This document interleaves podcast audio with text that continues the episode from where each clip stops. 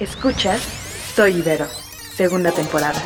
Un podcast de Ibero.2, canal digital de la estación de radio Ibero 90.9.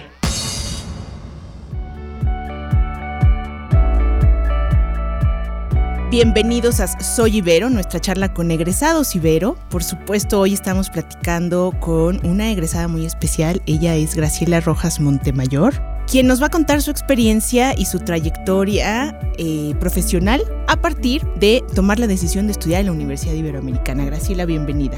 Hola, ¿qué tal? Eh, pues muy contenta de estar por aquí en, en mi casa. Así es, aquí todos te van a escuchar y sobre todo nos interesa que te escuchen aquellos que quieren seguir eh, la trayectoria o el camino por la disciplina que tú cursaste. Y me gustaría que regresaras a la Graciela de 17, 18 años. Padrísimo. Que tenía que elegir qué quería hacer de su vida. Y eso para mí es lo más difícil que nos toca hacer a esa edad. ¿Qué quieres estudiar y dónde lo quieres estudiar? Cuéntanos por qué elegiste la carrera que elegiste, ahorita nos cuentas, y la Universidad Iberoamericana. Pues mira, te platico. En, yo vengo de, papá ingeniero, tres hermanos eh, ingenieros y que venían justo de la Ibero, ¿no? Bueno, mi papá del Politécnico y mis, mis hermanos ya de la Ibero, ¿no? Entonces, mi hermano más grande me lleva 10 años, el siguiente 8, el siguiente 5, entonces para mí eran así como héroes estudiando en la Ibero, ¿no? Y em, de pronto mi hermano estuvo en, en, las áreas de, se llamaban como ciencias computacionales, lo equivalente ahora, se llamaba licenciatura en sistemas en, aquel, en aquellos ayeres, y de, de, pronto me traía en verano a tomar algunos cursos de verano de niños, y de, bueno, de, para las niñas. Entonces yo decía, wow, o sea, yo voy a estudiar aquí. O sea, para mí no había duda, no evalué otras opciones, ¿no? Yo tenía mucha claridad de que era la Ibero. En el tema de la carrera, fíjate que a mí me hubiera, yo creo que gustado estudiar ingeniería, o sea, porque yo era muy buena para las mates, pero en aquel entonces yo me ubiqué como que eso era de hombres, ¿no? Y entonces yo, más mi mamá me decía, no, estudia algo, pues como genérico, que se adapte a todo, que se pueda meter a cualquier industria, ¿no? O sea, como no te la compliques porque te vas a casar pronto. Entonces, eh, pues al final decidí administración de empresas, pero siempre con ese gusanito de, de, dedicarme a algo, temas de matemáticas y estos temas que era como lo que más me atraía. Pero bueno, ahora me dedico a impulsar esos temas que ya te contaré, pero bueno, así, así fue un poco la decisión inicial. Muy bien, ¿y tú llegas a la Universidad Iberoamericana? ¿Todavía te toca en Tasqueña? No, me tocó ya directo aquí. Me tocó en el, sí, en el 92. Eh, todavía de pronto nos íbamos a desayunar al Sanborns de aquí de Santa Fe, que era lo único que había del centro comercial Santa Fe. Y nada de edificios alrededor. Nada, nada alrededor. Todavía con los, un poco los, estos olores a basura que había con los, con los basureros y tal. Y obviamente con muy poquita, eh, pues solo era la Ibero, o sea, Santa Fe era la Ibero. Claro. ¿Qué recuerdas eh, como algo más emblemático que siempre te venga a la mente? ¿Algún amigo en particular de la carrera que, con el que te hayas formado? Porque a veces con los amigos de la carrera es con los que compartimos intereses. ¿O algún profesor que haya definido qué querías hacer? Pues mira, yo creo que, pues me acuerdo un poco de todo. O sea, yo creo que la etapa del Ibero la recuerdo como la etapa más increíble de mi vida. O sea, yo como que la recuerdo con muchísimo, muchísimo cariño. Eh, los, las amigas y los amigos que hice en aquel entonces son mis amigos hoy. O sea, son mis amigas y mis amigos de, ahora sí que de toda mi vida, mis cariños que te sostienen, que te conectan, que te ayudan. Este, amigas y amigos eh, increíbles. Eh, pues yo en la, la, la carrera, al final, la verdad es que a lo mejor no fue la, ¿cómo te diré? Esta decisión tan como creo que hoy puedes tomar otras decisiones, ¿no? O sea, en aquel entonces pues era un poco, pues te ibas únicamente con ciertas carreras, no había tantas opciones, esta influencia de los papás era como muy a rajatabla, ¿no? Entonces como que no tenías tanto margen de, de maniobra, ¿no? Yo creo que ya hay otra apertura, ¿no? Ya hay otra, eh, pues otros mecanismos de orientación vocacional, hay miles de cosas para poder de alguna forma ir eligiendo hacia dónde quieres eh, eh, pues llevar tu, tu, o sea, escoger tu carrera de alguna forma. Eh, pero finalmente yo creo que a mí me da mucho gusto que, que, me dio una base para dedicarme como un poco a todo, no porque me iba a casar pronto necesariamente, sino porque me ayudó a, estar en diferentes industrias, ¿no? Y luego regresar a lo que era pues mi verdadera vocación, que es todo este tema eh, que me dio impulsar el tema de STEM en México, ¿no? Que es estas áreas de ciencias, tecnología, ingeniería y matemáticas. ¿Qué es STEM? De lo que eres fundadora y presidenta. Cuéntanos. Exactamente. Pues mira, eh, este es una organización sin fines de lucro que impulsa la educación en ciencias, tecnología, ingeniería y matemáticas, que a nivel mundial es la tendencia educativa más importante eh, para lo que le llaman los empleos del futuro, o sea, para todo lo que tiene que ver con el desarrollo de la fuerza laboral. Eh, también es estratégica para todo lo que tiene que ver con inclusión, para todos los grupos, pero específicamente para con perspectiva de género y foco en mujeres, o sea, específicamente para el tema de empoderamiento de la mujer, son áreas muy, muy eh, importantes. Eh, para todo lo que tiene que ver con Agenda 2030, o sea, este talento STEM es el que puede ayudar a resolver los grandes retos que tenemos como humanidad. Y por otro lado, también es, son áreas estratégicas para todo lo que tiene que ver con innovación y emprendimiento. Y sin duda estas cuatro áreas que estoy comentando, que, en las que abona la educación STEM, pues son fundamentales para cualquier país, para desarrollar nosotros lo que decimos el, el talento para el siglo XXI cómo nace STEM, es decir, qué camino trazaste o se fue trazando desde que te gradúas aquí con tu toga y birrete y tienes tu foto aquí en la universidad hasta que llegas a fundar STEM? Pues mira, yo te, me quisiera ir un poquito más atrás. La Ibero para mí, más allá de los conocimientos eh, digamos, técnicos de lo que aprendes en la carrera, para mí lo que más aporta valor de la Ibero es esta visión humanista. Eh, de alguna manera se sembró muy claramente, eh, de una manera como sin darme cuenta, porque no es algo que es por una materia o por un profesor o por ver a alguno de los padres por aquí, no sé, ¿no? Pero se sembró ese espíritu de querer ayudar, de querer transformar el país de alguna manera, ¿no? Entonces, pues eso estaba ahí sembrado, ¿no? Y todo el tiempo daba vueltas, vueltas en mi cabeza. En aquel entonces, cuando cuando yo salgo de la carrera,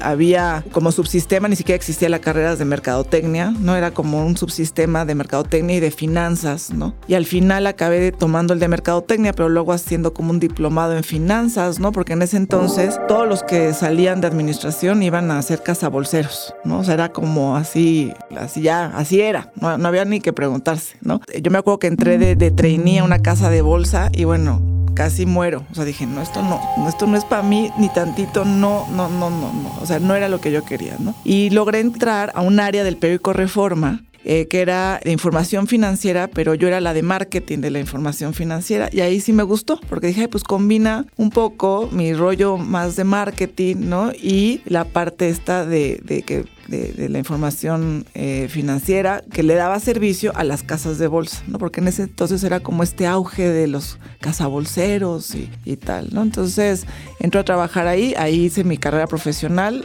Eh, yo te diría, estuve 10 años en, esa, en esa empresa. Eh, fue el primer, esa empresa fue el primer proveedor de acceso a Internet. Eh, luego se convirtió en Terra y Terra Networks, que fue, digamos, el primer portal a nivel Latinoamérica, ¿no? Entonces me tocó, eh, yo te diría que, pues, jefes muy innovadores, ¿no? Que estaban en esta vanguardia, que tenían muy claro que el contenido era content is king, ¿no? O sea, este tema de que es el rey y, si lo tendríamos que mandar el contenido por radio, por internet o por la plataforma que fuera, ahí estábamos nosotros llevando estos contenidos, ¿no? Entonces, eh, fue una, una, gran experiencia eh, sin duda eh, profesional. Después el quien es director general de Terra decide abrir un, un negocio y me escoge a mí para ayudarse, ayudarle a abrir este negocio, ¿no? Muy interesante porque en aquel entonces, en esta trayectoria, te diría que pues mucho tiempo fui la única mujer en estos puestos directivos. O sea, yo era eh, directora a los 27 años. O sea, era... Este, ¿Qué decía tu mamá? No, pues, este, rockstar, ¿no? Yo era rockstar. Abriendo brecha. Abriendo brecha, porque fíjate que en aquel entonces como que no había tantos role models de estas mujeres eh, que hacían, que trabajaban y combinaban su vida personal y hacían deporte, ¿no? Era o mi mamá ama de casa o Margaret Thatcher y la mujer de hierro, o sea, era como, esas eran las dos posibilidades, o sea, no había estos grises que, matices que tanto se necesitan, ¿no? Y entonces, digo, el que era el director me dice, oye, quiero abrir este negocio, eh, pues ¿cómo ves si, si, si me ayudas a abrirlo y te doy un pequeño porcentaje de acciones, ¿no? Y para mí, bueno, fue mi hit, porque yo dije, oye, voy a ser emprendedora, pero sin poner mi lana. Ya la hice, ¿no? O sea, esto es mi lugar, sin riesgo financiero. Y yo traía, así como tenía el esa semillita del tema social, tenía esta semillita de emprendedora, ¿no? O sea, yo tenía muy claro que algún día iba a ser independiente. Eh, mi papá eh, trabajó 20 años en Chicladams, él fue, este, entró por ahí en, como temas de almacén y acabó siendo el director de producción en Chicladams. Tuvo, ya sabes, este, y, y en el camino abrió su negocio, ¿no? Y finalmente esta fábrica pues fue la que pudo sostener a la familia. Entonces yo tenía muy claro que, que algún día iba a tener yo mi propio, iba a construir mi propio sueño, ¿no? Pues así fue, ¿no? Este, primero me voy con este, Arturo, con este director eh, de, de, Terra y le ayudo a abrir esta como agencia de mercadotecnia digital. O sea, siempre muy cercana a las tecnologías, a estas áreas de matemáticas. A, aquellos tiempos era súper vanguardista. Fuimos el, así como fuimos el primer proveedor de acceso a Internet, en aquel entonces fuimos como el primero que hacía temas de contenidos en celulares, ¿no? O sea, en temas de, este, de los ringtones y todo esto. Era una agencia enfocado a esos temas. Y ya que le ayudo a fundar esto, pasan dos años, ¿no? Y decía, bueno, wow, ¿no? O sea, yo aprendí muchísimo porque pues siempre tú crees que ya existen los clips en las oficinas y no, pues hay que comprarlos, ¿no? O sea, hay que comprar el bote de basura y hay que comprar la silla y hay que armar toda la estructura y la, ya sabes que la cuenta de banco y que, pero me sirvió mucho pues para, este como práctica para, para luego poderme eh, independizar, ¿no? Ya tiempo después le digo, oye, entro como en una crisis personal, tomo por ahí un, siempre me ha gustado seguir estudiando, entonces cuando no era un diplomado de esto, un diplomado de aquella y uno no sé qué, y, entonces en, un, en uno de mis cursos tomamos una me pone una película que se llama Mi Encuentro conmigo, que por cierto se las recomiendo mucho. Es de Bruce Willis y de pronto se encuentra a su yo adulto con su, con su yo pequeño y le dice, oye, eres un loser, o sea, no eres piloto, o sea, te perdiste en el camino que haces. De este cuate es un asesor de imagen, ¿no? ¿Cómo que asesor de qué? O sea, ¿en qué momento perdiste la batalla? Y entonces me cae a mí el 20 de, ¿y yo a qué jugaba de chiquita?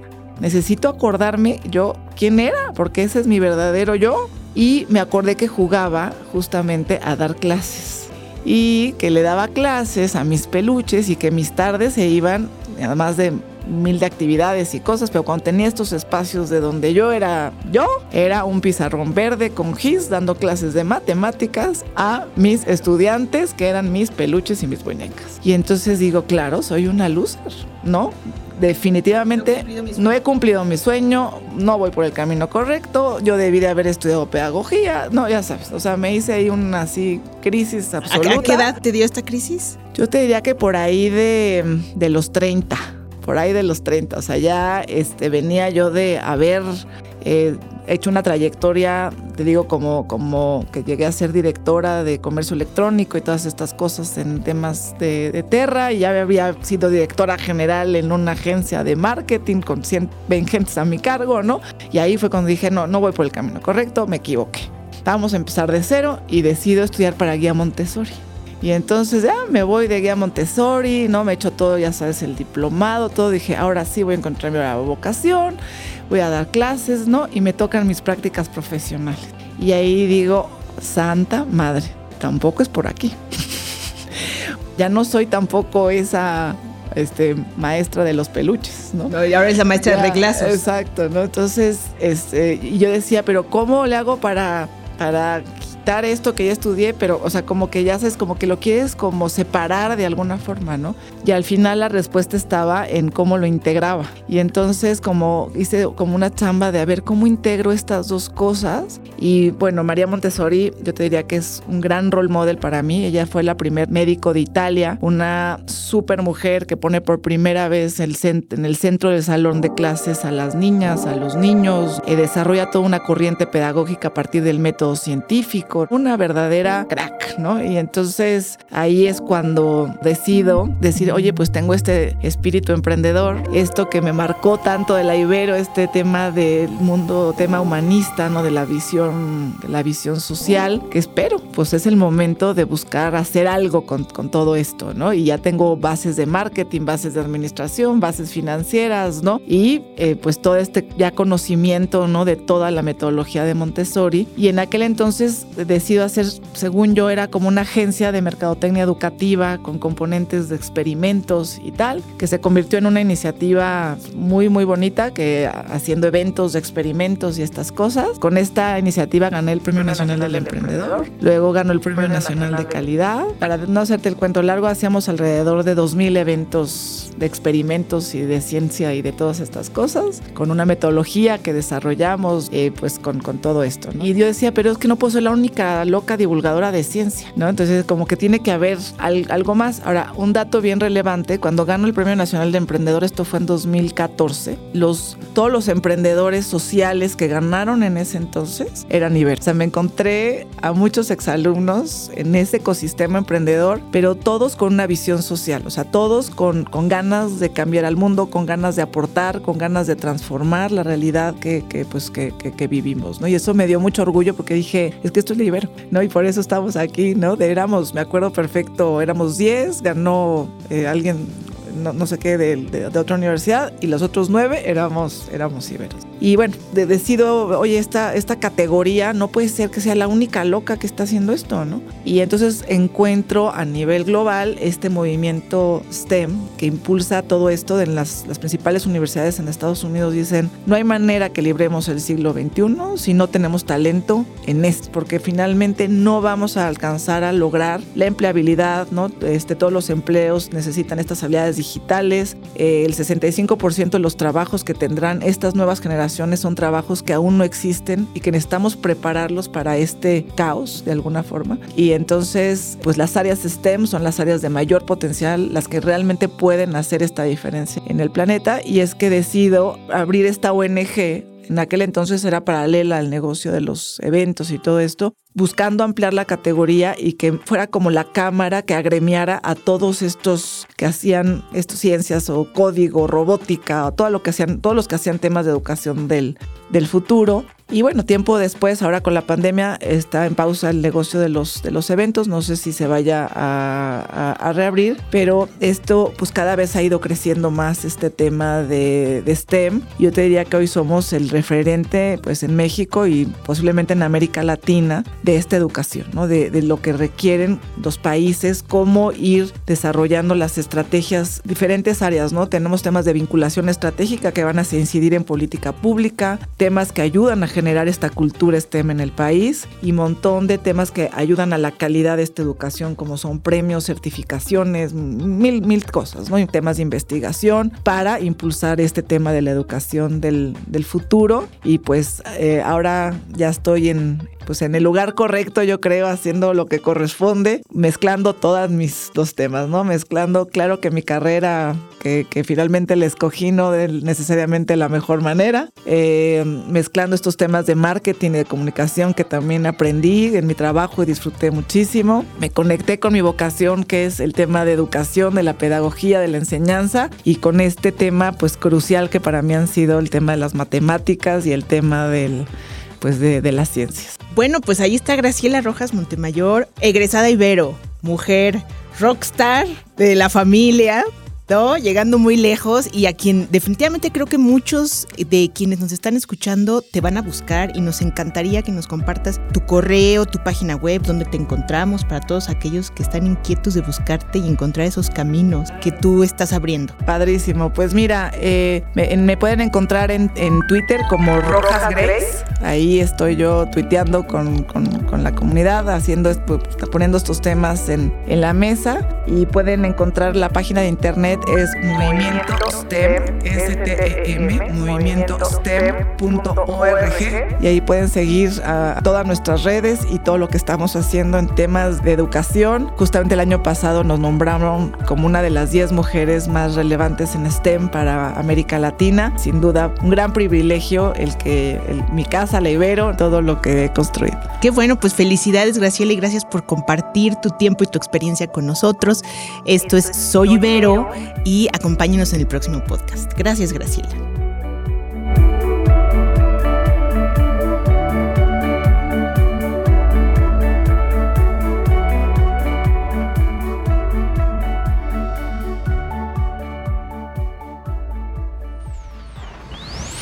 Escuchaste Soy Ibero, segunda temporada. disponible en plataformas de audio y en el sitio ibero99.fm y van a ser estos metaverses. Es como un espacio donde tú puedes crear un universo digital y vivir ahí, ir por un café con tu amigo ahí adentro, tener tu casa, comprar tus piezas de arte y tenerlas en tus paredes en tu metaverse, vestirte como te guste vestirte, que ahí ya empezamos a entrar un poco al tema de NFTs, pero sí son como que estos universos donde tú lo que estás viviendo normalmente en tu día a día puedes hacerlo conectado a tu computadora. Y que entonces, como en un universo real como el de nosotros y nosotras, hay personas, hay consumo, hay sistemas, y de ahí entra nuestra pregunta. ¿Cómo nos aseguramos de que todas estas negativas que existen en nuestro universo actual y tangible no se reproduzcan en estos nuevos metaversos? Escucha Personas complejas, objetos simples. El podcast en el que hablamos de la sociedad vista a partir del diseño. Yo soy Luciana León de la Barra, un ser bigénero bisexual. Y yo, María Pérez, una mujer cisgénero heterosexual. Personas complejas, objetos simples en su segunda temporada, disponible en plataformas de audio y en el sitio ibero99.fm.